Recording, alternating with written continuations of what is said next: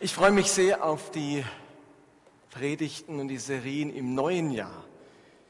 Wir haben ein paar sehr spannende Themen vor, die uns sehr bewegen, ausgehend auch von der Gemeindeanalyse, die wir gemacht haben, aber auch weil sie uns persönlich als Leiterschaft sehr beschäftigen.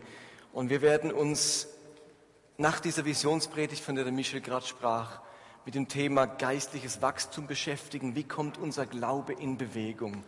Wie schaffen wir es, wegzukommen von dem Zustand, geistlich auf der Stelle zu treten und irgendwie keinen Fortschritt, keine Bewegung in unserem Leben wahrzunehmen? Und das finde ich sehr spannend, uns da ein paar Wochen drüber Gedanken zu machen. Und dann steigen wir ein in den Römerbrief, die hinteren Kapitel des Römerbriefs, über die wenig gepredigt wird. Ähm, auch das, da freue ich mich sehr darauf. Und um das schon vorwegzunehmen, wir werden am Ende dieses Gottesdienstes auch Abendmahl feiern dass ihr euch da schon mal drauf einstellen könnt. Kurzer Ausblick nach vorne. Gleichzeitig haben wir seit vielen Jahren in unserer Gemeinde die Tradition, in der letzten Predigt des Jahres, also eben heute, das zu wiederholen, was im vergangenen Jahr von besonderer Bedeutung und besonders wichtig war. Ihr hört ja, wenn er regelmäßig kommt, viele Predigten im Laufe eines Jahres. Wenn ihr ganz regelmäßig kommt, dann wären es 52. Und bei einigen nehmt ihr etwas mit, bei den anderen nehmt ihr weniger mit. Das ist immer so, das wird auch immer so sein. Jeder greift sich das heraus bei einer Predigt und bei einem Sonntag, was für ihn gerade relevant oder interessant ist, das ihn anspricht, das in sein Leben hineinspricht. Und das ist ja nicht immer der Fall mit jeder Predigt. Mit der sogenannten Memo-Predigt, wie ich meine Predigt immer nenne, am Ende des Jahres, möchten wir ganz bewusst nochmals das betonen und herausstreichen, was uns als Gemeinde wichtig ist und wo wir empfinden, dass es für jeden von uns wirklich bedeutsam wäre. Also von diesen 52 Predigten, die gehalten wurden, und es sind ja nicht Einzelpredigten in dem Sinne, wir haben ja immer Predigtserien zu größeren Themen, möchte ich drei Themen drei zentrale Themen noch mal ganz kurz in Erinnerung rufen und zusammenfassen. Also logisch, ich mache aus drei Predigten eine jetzt. Insofern reiße ich Dinge an. Ihr werdet alle sagen, ah ja, ich erinnere mich ganz genau. Ähm, du musst nur das Stichwort liefern und ihr wisst es wieder. Davon gehe ich aus, dass es so sein wird heute Abend als gute Zuhörer. Und ihr habt auf eurem Predigtzettel auch ein paar Notizen dazu, dass ihr das nochmal nachlesen könnt. Also drei Themen möchte ich herausstreichen. Ich erwähnt sie schon einmal. Zum einen unser Umgang mit der Bibel. Das zweite ist das Verhältnis von Glauben und Werken. Und das dritte, dritte unsere Erwartungen Gott gegenüber. Das waren, empfanden wir, drei zentrale Themen. Ich fange gleich an mit dem ersten, das mache ich ein wenig ausführlicher, die anderen, die folgenden zwei dann ein wenig knapper. Unser Umgang mit der Bibel. Was hatten wir damals gesagt? Es gab auch zwei Bibelabende zu dem Thema. Menschen möchten sich im Normalfall ihren Glauben an Gott nicht selbst zusammenschustern. Stimmt's? Man will sich das nicht irgendwie zusammenschustern selber. Menschen wollen Anleitung und sie wollen eine sichere Grundlage für das, was sie dann glauben in ihrem Leben. Und aus diesem Anliegen heraus, weil Menschen eine Grundlage für das wollen, was sie glauben, ist schon im Judentum das Alte Testament und dann im Christentum das Neue Testament entstanden. Gott wollte sich in seinem Wort offenbaren. Er wollte uns durch diese Bibel sein Herz, seinen Willen, seine Absichten und Gedanken mitteilen. So enthält unsere Bibel heute 66 einzelne Bücher 1189 Kapitel und über 31.000 Verse. Der Inhalt dieser Kapitel und dieser Bibel setzt sich aus ganz unterschiedlichen Textgattungen zusammen. Also wenn es nochmal durchgeht, dann haben wir die Mosebücher, die Chronikbücher, Geschichtsbücher Samuel, wir haben die Psalmen, äh, Hohes Lied, dann haben wir die Propheten, also wenn das alles mal durchdenkt, dann haben wir ganz unterschiedliche Textgattungen. Wir haben Gedichte, wir haben Gleichnisse, wir haben Parabeln, wir haben in dieser Bibel Lieder, wir haben Gesetzestexte, Poesie, wir haben Erotik in der Bibel, Statistik und wir haben Biografisches. Ganz unterschiedliche Textgattungen. Nun, leider hat die Bibel von Haus aus keine Erklärungen oder Fußnoten, die uns erläutern würden, um welche Textgattung es sich tatsächlich handelt. Ob ein Abschnitt nun bildlich oder wörtlich zu verstehen ist. Ob ein Abschnitt als naturwissenschaftliche Aussage oder als Metapher gesehen werden muss. Ob eine biblische Aussage auf Tatsachen oder auf Fiktion beruht. Leider haben wir das nicht dabei stehen. Sind Bibeltexte für alle Zeit und für alle Menschen gültig oder nur für bestimmte Personengruppen zu bestimmten Zeiten? Jeder Christ hat, ob bewusst überlegt oder ohne nachzudenken, eine bestimmte Art, wie er die Bibel liest und versteht. Wer nun von euch denkt, dass sein heutiges Verständnis der Bibel zu allen Zeiten von allen Christen so geteilt wurde, der täuscht sich gewaltig. Also wer denkt, so ich die Bibel verstehe, so wird sie immer verstanden. So haben Christen immer gedacht. Der täuscht sich gewaltig. Die Bibel wurde sehr unterschiedlich verstanden über die Jahrhunderte. Der Kirchenvater Origenes zum Beispiel, der nahm die Aussage Jesu, sich die zur Sünde verführende Hand abzuschlagen, wörtlich, und entmannte, also kastrierte sich zum Schutz vor sexueller Verführung selbst. Der hat also Matthäus 5, wo steht, wenn dich dein Auge und deine Hand Ärgernis schafft, dann hack sie ab. Das hat er wörtlich genommen.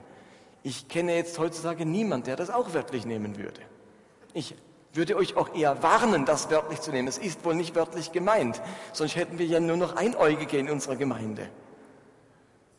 Die Theologen des Mittelalters nahmen die Aussage des Paulus, dass unsere Werke im Feuer geprüft werden, nicht als Bild, sondern als tatsächliche Aussage über das Schicksal der Toten und entwickelten daraus die Lehre des Fegefeuers.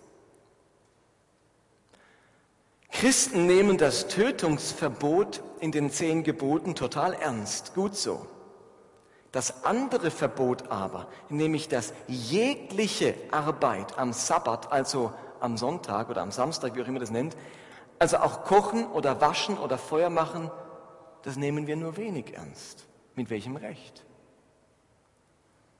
Ich war vor kurzem in einer anderen Gemeinde oder wir hatten so ein Leitertreffen, wo auch äh, die Adventisten dabei sind und die halten den Sabbat ganz streng und die dürfen zum Beispiel auch nicht mit der Tram fahren am Sonntag, äh, am Samstag, die halten den Samstag, weil sie dann ja letztlich den Tramchauffeur unterstützen, dass er arbeiten muss und deswegen fahren sie auch nicht mit der Tram.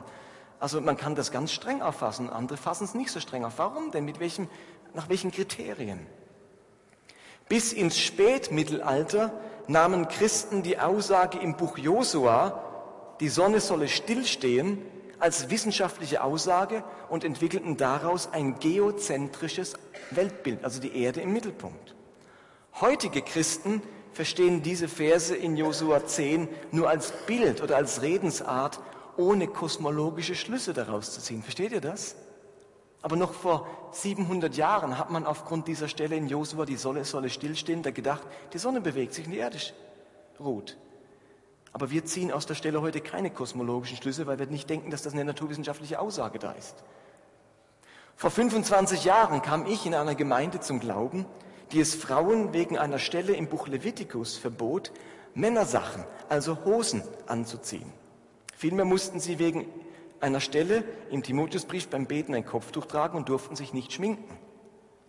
Ich erinnere mich noch, wie ein Gast in den Gottesdienst kam, die geschminkt war und Hosen an hatte. Und da hat so eine ältere Dame ein Zettelchen geschrieben, das durchgegeben zu der Frau, wo drauf steht, warum sie in der Kirche im Hurengewand sitzt. Die war wahrscheinlich das letzte Mal im Gottesdienst als Gast. Aber in so einer Gemeinde bin ich aufgewachsen. Dort hat man eine Stelle aus dem Timotheus und aus dem Levitikus ganz wörtlich genommen und gesagt, also äh, äh, Frauen darf keine Männersachen anziehen, also darf sie keine Hosen anziehen. Wobei ja noch zu definieren wäre, ob Hosen Männersachen sind. Wenn sie Konsequenz gewesen wären, hätten die Männer ja ein langes, auch ein Gewand anziehen müssen und keine Hosen. Hosen wäre ja das Untergewand. Also nicht sehr konsequent. Also das sind Bibelstellen, die die Gemeinde, in der ich heute bin, nämlich hier, nicht länger für verbindlich ansehen. Jesus hat den Menschen deutlich gemacht, dass es nicht damit getan ist, einfach nur zu schauen, was steht denn wortwörtlich da, sondern vielmehr zu wessen Geistes Kindern uns diese Aussage machen möchte. Das habe ich auch an, die, an der Leinwand. Ich sage, lass mich das nochmal sagen. Jesus hat den Menschen deutlich gemacht, dass es nicht damit getan ist, einfach nur zu schauen, was steht denn wortwörtlich geschrieben, sondern vielmehr zu überlegen, zu wessen Geisteskind möchte mich diese Bibelstelle machen. Die Pharisäer haben zwar wortwörtlich befolgt, was da gestanden hat, haben dabei aber verpasst, zu was für Menschen diese Bibelstellen sie eigentlich machen wollten, nämlich zu barmherzigen, zu gerechten, zu liebevollen Menschen und so weiter. Ich erlebe es häufig, dass wir den Eindruck haben, biblisch zu sein, wenn wir an einzelnen Geboten rigoros festhalten, dabei aber unbarmherzig werden, gnadenlos, andere richten, verurteilen oder Unfrieden stiften. Wir haben den Eindruck, gehorsam zu sein und die Gebote zu halten, wenn wir uns einzelne Verse, wenn wir um einzelne Verse kämpfen und darüber aber Beziehungen zerbrechen, Kirchen sich spalten und die Liebe auf der Strecke bleibt. Paulus kann über die Bibel sagen, der Buchstabe des Gesetzes tötet, aber der Geist macht lebendig. Der Geist macht lebendig. Der Geist der Bibel, die Ethik und die Moral der Bibel lässt sich ganz schlicht im Liebesgebot zusammenfassen. Paulus sagt im Römerbrief, und das, ihr Lieben, die zwei Stellen, die ich euch jetzt vorlese, die drei Stellen, kommen auch auf der Leinwand. Ich hoffe, ihr habt sie auf eurem Predigtzettel abgedruckt. Das sind so unglaublich zentrale Bibelstellen. Deswegen auch nochmal das ganze Thema die müssen für uns unbedingter Leitfaden für unsere moralische Entwicklung sein, für, unser geistliche, für unsere geistliche Entwicklung und für unser Verständnis der Bibel. Paulus kann Folgendes schreiben. Wer den Mitmenschen liebt, hat alles getan, was das Gesetz fordert. Ihr kennt die Gebote und jetzt zählt er einen Teil der zehn Gebote auf. Brich nicht die Ehe, morde nicht, beraube niemand, blicke nicht begehrlich auf das, was der anderen gehört. Das sind die, die hintere Hälfte der zehn Gebote, ja? Stimmt da mit mir bei? Diese Gebote und jetzt und alle anderen, und wie viel gab es im Alten Testament? 613 Gebote und Verbote. 613. Und Paulus kann sagen, die zehn Gebote und alle anderen sind in einem Satz zusammengefasst. Doppelpunkt. Liebe deinen Nächsten wie dich selbst. Wer liebt, fügt seinem Mitmenschen nichts Böses zu. Also wird durch die Liebe das ganze Gesetz erfüllt. Römer 13, 8. Und im Galaterbrief schreibt Paulus, das ganze Gesetz ist erfüllt, wenn dieses eine Gebot befolgt wird. Liebe deinen Mitmenschen wie dich selbst. Und Jesus hat das ganz ähnlich formuliert in Matthäus 7. Geht so mit anderen um, wie die anderen mit euch umgehen sollen. In diesem Satz sind das Gesetz und die Propheten zusammengefasst. Alle drei sprechen davon, wenn ich den Nächsten liebe wie mich selbst, wenn ich mir überlege, wie, soll ich mit dem, wie kann ich mit dem anderen liebevoll umgehen, wenn ich das befolge, dann befolge ich automatisch Gottes Gebote. Denn die Gottes Gebote haben kein anderes Ziel, als dass der Mitmensch geliebt wird. Und wisst ihr was? Es mag sein, dass Juden ein anderes Verständnis des Alten Testaments haben und dass sie einen ganz anderen Sinn in den Geboten sehen. Aber Jesus und der Apostel Paulus schließen uns das Alte Testament auf und sagen, diese Ritualgebote, die Opfergebote, die Waschungsgebote, all das Zeug, das hat alles nur einen Zweck.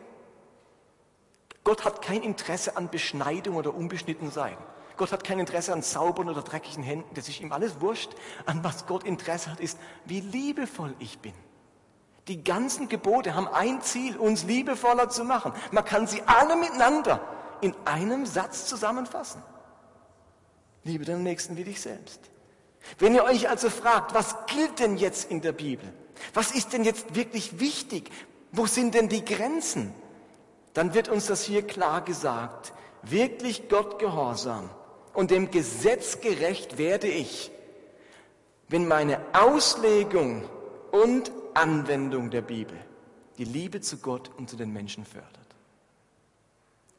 Wirklich gerecht werde ich der Bibel, wenn meine Auslegung und Anwendung, ganz wichtig, die Liebe zu Gott und zu den Menschen fördert. Und damit sage ich nicht, macht, was er wollt, damit ist ein klares Kriterium gegeben. Und das Kriterium gibt uns Grenzen. Das Kriterium schränkt unsere Freiheit ein. Komme ich gleich noch drauf. Ihr könntet jetzt sagen, wer definiert denn Liebe? Kann man nicht am Ende dann jeder machen, was er will? Ihr Lieben, entweder wir kehren zurück zum rigorosen, undifferenzierten Wörtlichnehmen aller Bibelstellen. Alles gilt, alles hat volle Bedeutung. Oder wir hacken uns eben nicht die Hände ab, rasieren weiterhin unsere Bärte, lassen Frauen tatsächlich Hosen anziehen, glauben nicht, dass die Sonne um die Erde kreist und fürchten uns auch weiterhin nicht vor dem Fegefeuer. Aber sobald wir das tun, haben wir die Bibel ausgelegt, Gültigkeiten festgelegt und nicht mehr alles wörtlich genommen. Christen mussten und müssen Verantwortung übernehmen.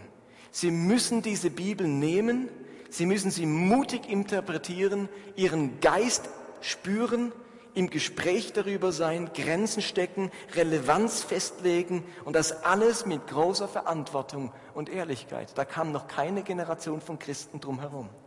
Es wäre so viel einfacher, wenn wir nicht nachdenken müssten, nicht entscheiden müssten, nicht, gewüssten, nicht gewiss, gewichten müssten, sondern alles klar vorgegeben wäre, mit entsprechender göttlicher Fußnote versehen. Aber wie sagt Paulus im Galaterbrief, Gott hat euch zur Freiheit berufen, meine Brüder und meine Schwestern. Aber missbraucht eure Freiheit nicht als Freibrief zur Befriedigung eurer selbstsüchtigen Wünsche, sondern dient einander in Liebe. Und da sind wir wieder. Freiheit, aber in den Grenzen der Liebe. Wie verstehen wir also die Bibel? Verstehen sie so, dass ihr Verständnis der Liebe zueinander dient. Für uns als Gemeinde war das eine zentrale Botschaft in diesem Jahr und eine gewisse Weiterentwicklung unserer Sicht der Dinge. Das ist so. Okay, das war ein Thema. Noch zwei andere, deutlich kürzer. Das andere Thema hieß, Glauben und Tun gehören zusammen. Wir haben dieses Jahr ausführlich den Jakobusbrief studiert. In neun Predigten haben wir uns einzelne Abschnitte dieses Buches angeschaut. Von besonderer Bedeutung übrigens nicht nur für unsere Gemeinde, sondern während der ganzen Kirchengeschichte sind Jakobus Aussagen über den Zusammenhang zwischen Glauben und Werke. Das schildert Jakobus in Kapitel 2. Er sagt dort, ich lese euch noch mal ein paar Verse vor als kurze Erinnerung. Jakobus schreibt, Nehmt einmal an, bei euch gibt es einen Bruder oder eine Schwester, die nichts anzuziehen haben und hungern müssen. Was nützt es ihnen, wenn dann jemand von euch zu ihnen sagt, ich wünsche euch das Beste. Ich hoffe, dass ihr euch warm anziehen und satt essen könnt. Aber ihr, er, er gibt ihnen nicht, was sie zum Leben brauchen. Genauso ist es auch mit dem Glauben. Wenn er allein bleibt und aus ihm keine Taten hervorgehen, ist er tot. Jakobus möchte, dass der Glaube der Christen Auswirkungen hat, dass er lebendig ist, dass er aktiv ist, dass Taten aus ihm herausgehen, letztlich, dass er etwas verändert.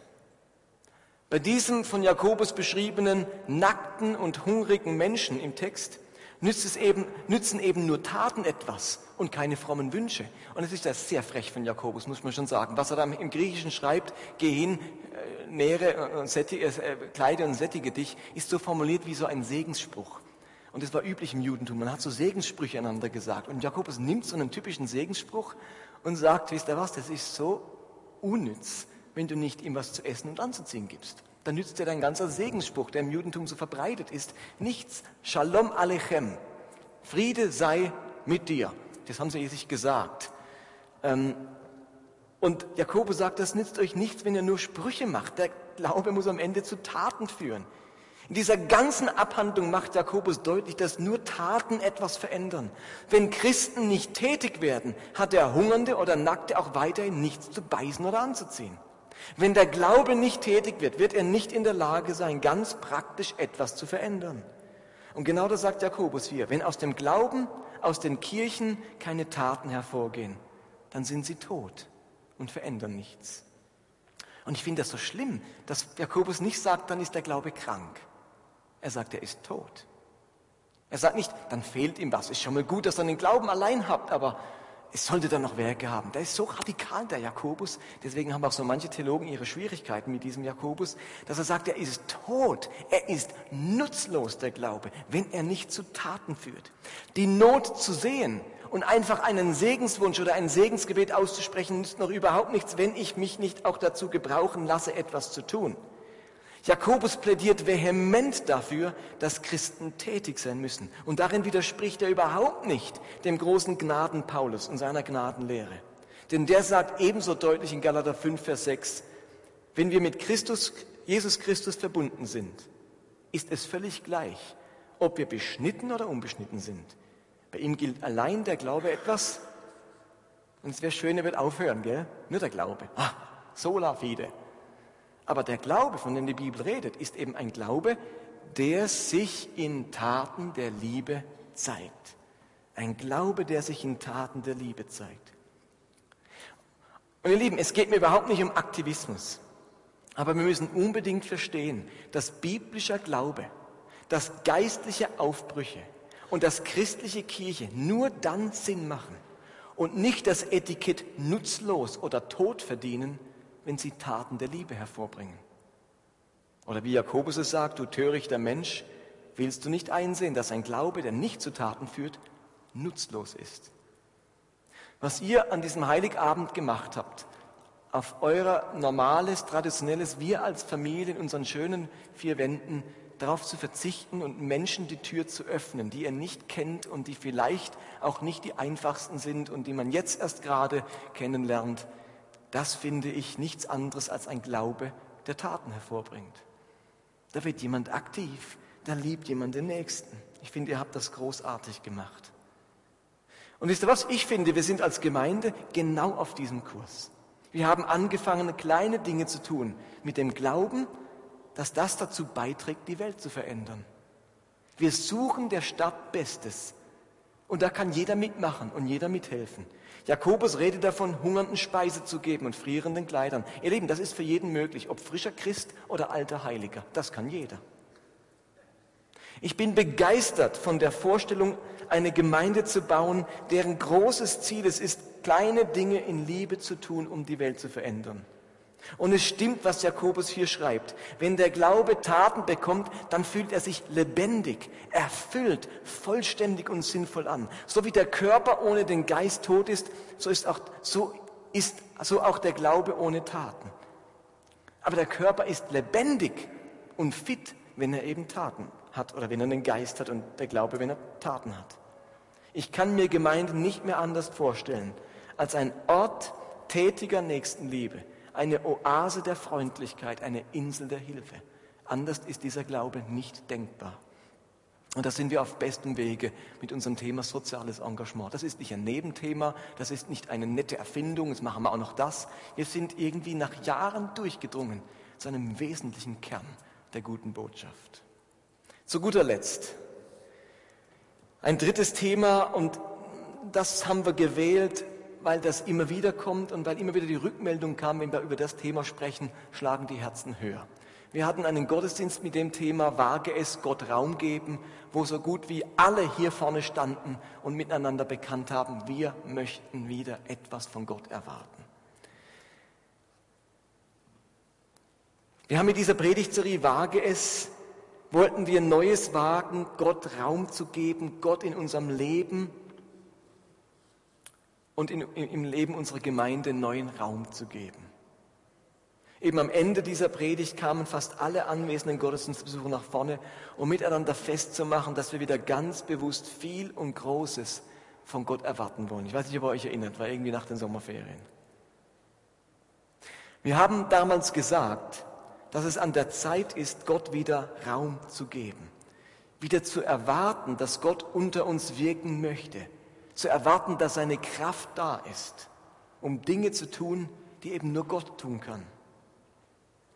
Ich wünsche mir sehr, dass unsere Versammlungen wieder an Bedeutung gewinnen. Mit Versammlungen meine ich so gut wie alles, was wir als Gemeinde machen.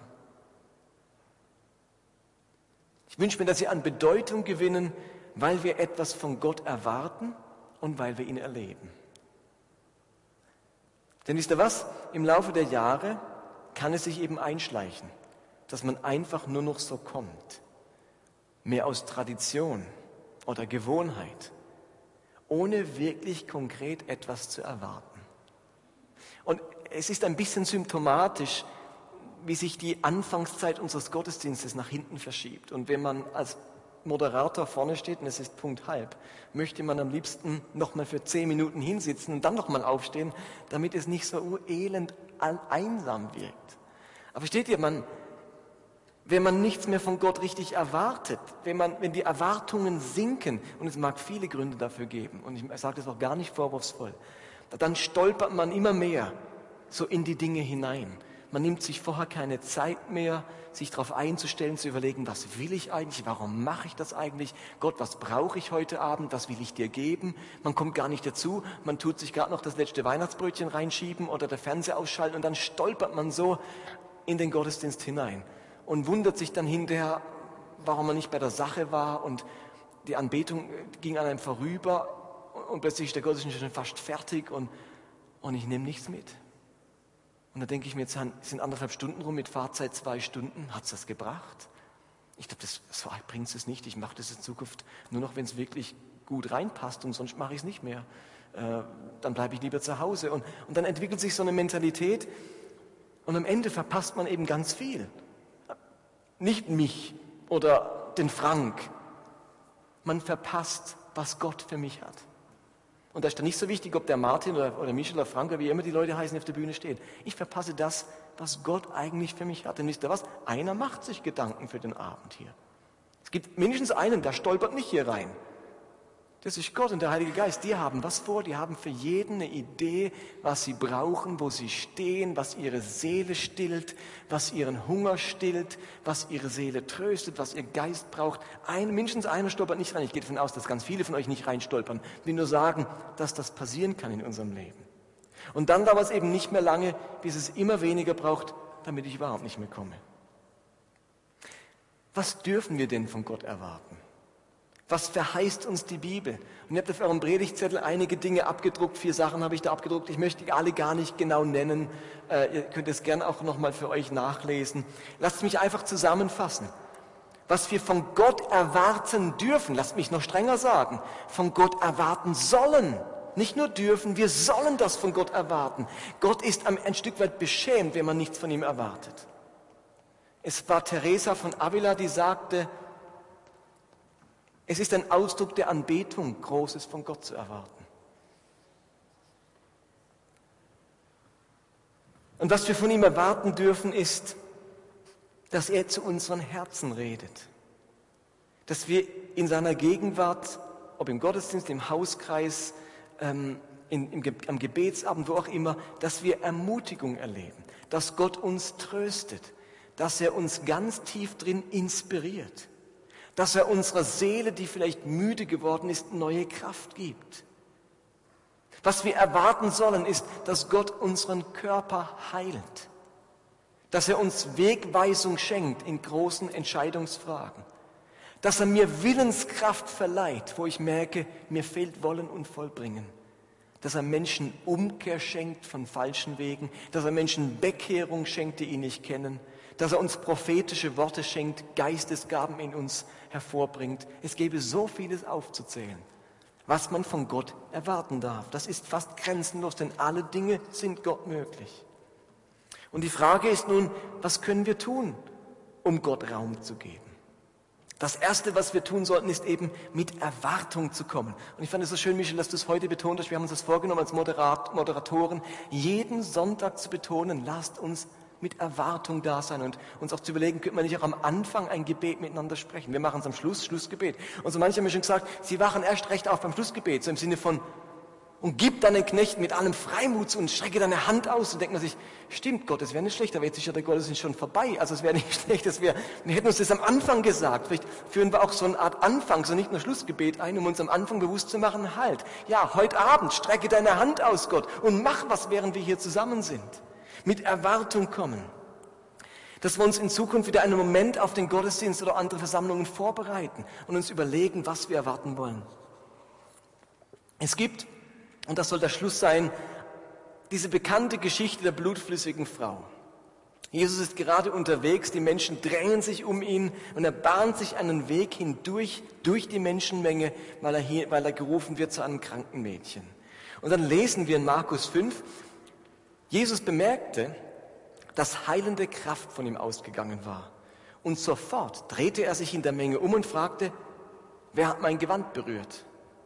Die Jünger sagten, Du siehst, wie die Leute sich um dich drängen und du fragst noch, wer hat mich berührt? Aber Jesus blickte umher, um zu sehen, wer es gewesen war.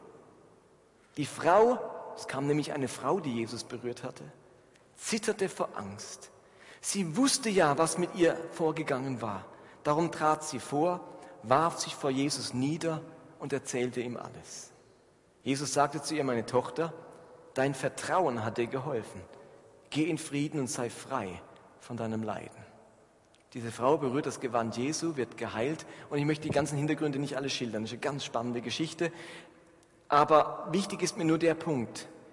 Die Reaktion der Jünger, was die da sagen, was fragst du, wer dich, wer dich berührt hat, die ist verständlich. Jesus drängt sich durch die Menge und dabei berühren, dabei berühren ihn ja ganz viele Menschen. Ist euch das klar? Ganz viele berühren Jesu Gewand. Wie kann er da fragen, wer hat mich berührt? Versteht ihr, das ist irgendwie absurd, die Frage eigentlich. Habt ihr euch das schon mal überlegt? Warum ist gerade bei dieser Frau etwas passiert? Warum nicht bei den Berührungen der anderen? Auch sie hatte nur ein kleines Stückchen seines Gewandes in die Finger bekommen. Jesu Gewand war ja kein Zauberkleid. Jeder, der es irgendwie berührt macht, und jeder, wer auch immer nur daran kommt, kriegt so wie einen Schlag und denkt, ups, ich bin geheilt oder ich, irgendwas ist anders. Das war ja kein Zauberkleid. Zig Leute haben dieses Gewand berührt und es ist absolut nichts passiert. Sie haben gefragt, und was hast du erlebt? Äh, wann? Ja, du hast doch gerade das Gewand berührt. Was? Gewand berührt? Habe ich gar nicht gemerkt. Das ist von Jesus. Von Jesus, äh, ehrlich gesagt, äh, nichts habe ich erlebt. Und dann kommt diese Frau, hat auch nur das Gewand berührt und ist von einem zwölfjährigen grausamen Leiden geheilt. All die anderen Menschen waren in der unmittelbaren Nähe Jesu. Und doch hat nur eine seine Kraft und sein Wirken erlebt. Und ich sage euch, was der Unterschied war. Alle anderen waren einfach in der Nähe Jesus. Aber diese Frau kam zu ihm mit Erwartung. Sie war nicht einfach da, sie wollte etwas. Sie glaubte etwas. Sie brauchte etwas. Ich glaube, dass es uns im Gottesdienst ganz genauso gehen kann. Ihr Lieben, es genügt nicht, zu Jesus zu kommen und einfach nur in seiner Nähe zu sein. Man muss mit Erwartung kommen. Ihr könnt hier sitzen und Jesus steht hier oder wie auch immer, er ist gegenwärtig und nichts passiert. Jesus war gegenwärtig mit heilender Kraft und bei ganz vielen Menschen ist nichts passiert. Eine Frau kam mit Erwartung, mit Glauben, die wollte etwas und glaubte etwas und bei der ist etwas passiert. Und das macht den Unterschied. Ich muss hier sein und nicht einfach nur da sein. Ich muss da sein mit Erwartung. Ich kann nur einen Meter von Jesus entfernt stehen und doch nicht von seinem Wirken nichts abbekommen. Meine Erwartung, mit der ich zu ihm komme, macht den großen Unterschied. Und ich möchte euch einladen, wieder mit deutlicher Erwartung in unsere Versammlungen zu kommen. Egal, ob es der Gottesdienst ist, die Kleingruppe, der Bibelabend, der Gebetsabend, ob es seelsorgerliche Gespräche sind, Teamsitzungen, wie auch immer. Komme mit Erwartung. Gut, das waren es drei Zusammenfassungen. Wie wäre es, wenn wir daraus drei Vorsätze fürs nächste Jahr machen? Ich finde Vorsätze nicht schlecht. Möchte sagen, zwar ich mache mir keine, ich halte mich sowieso nicht dran. Das könnte man ja ändern. Man könnte sich dran halten. Diese drei Punkte halten wir als Gemeinde für wichtige ähm, Vorsätze, das im Leben anzupacken. Und ich habe mal drei Vorsätze formuliert. Haben wir die da? Jawohl. Wie wäre es mit dem ersten Vorsatz? Ich lese im Jahr 2009 das Neue Testament durch und lerne etwas über Liebe zu Gott und zu den Mitmenschen. Ich lese es durch und frage mich, wie kann dieser Text mein Leben, meine Liebe zu Gott und zu den Mitmenschen fördern? Was sagt mir dieses Neue Testament über Liebe zu den Mitmenschen und zu Gott? 260 Kapitel, wenn ihr jeden Tag eins lest, habt ihr 100 Freitage. Nicht schlecht, oder? Doch ein guter Deal. Zweiter Vorsatz. Ich überlege mir, welche guten Werke welche Taten ich im kommenden Jahr hervorbringen könnte. Wo könnte ich mich sozialdiakonisch innerhalb oder außerhalb der Gemeinde einsetzen? Mein Glaube darf nicht länger nur mir nützen, in dem Sinne nutzlos sein.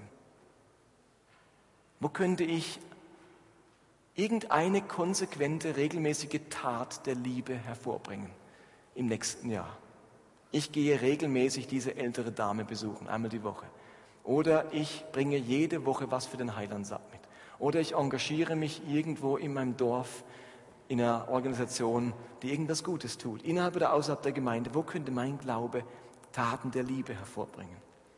Und dritter Vorsatz, ich komme wieder jeden Sonntag in den Gottesdienst und komme bewusst mit der Erwartung, dass Gott an mir und unter uns wirken wird.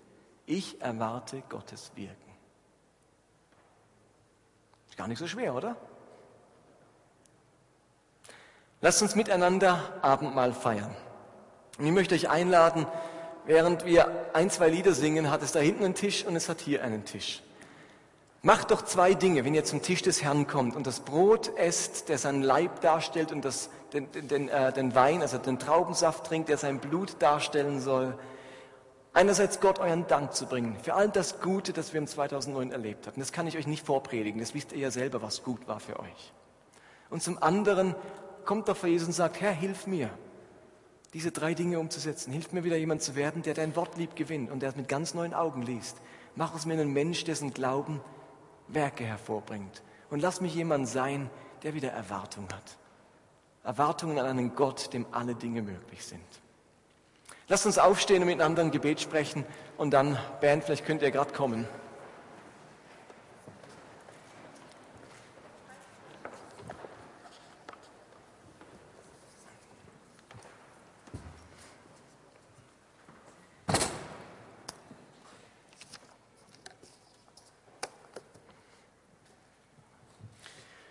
Vater im Himmel, wir kommen an diesem letzten Sonntag in diesem Jahr zu dir schließen dieses Jahr 2008 ab. Und wir danken dir für all das Gute, das darin war. Wir danken dir letztlich für alles, was darin war. Wie dein Wort auch sagt, wir wollen nicht nur Danke sagen, wenn es super und rund läuft. Wir wollen dir für unser ganzes Leben danken. Alles, was du in unserem Leben geschenkt und auch zugelassen hast.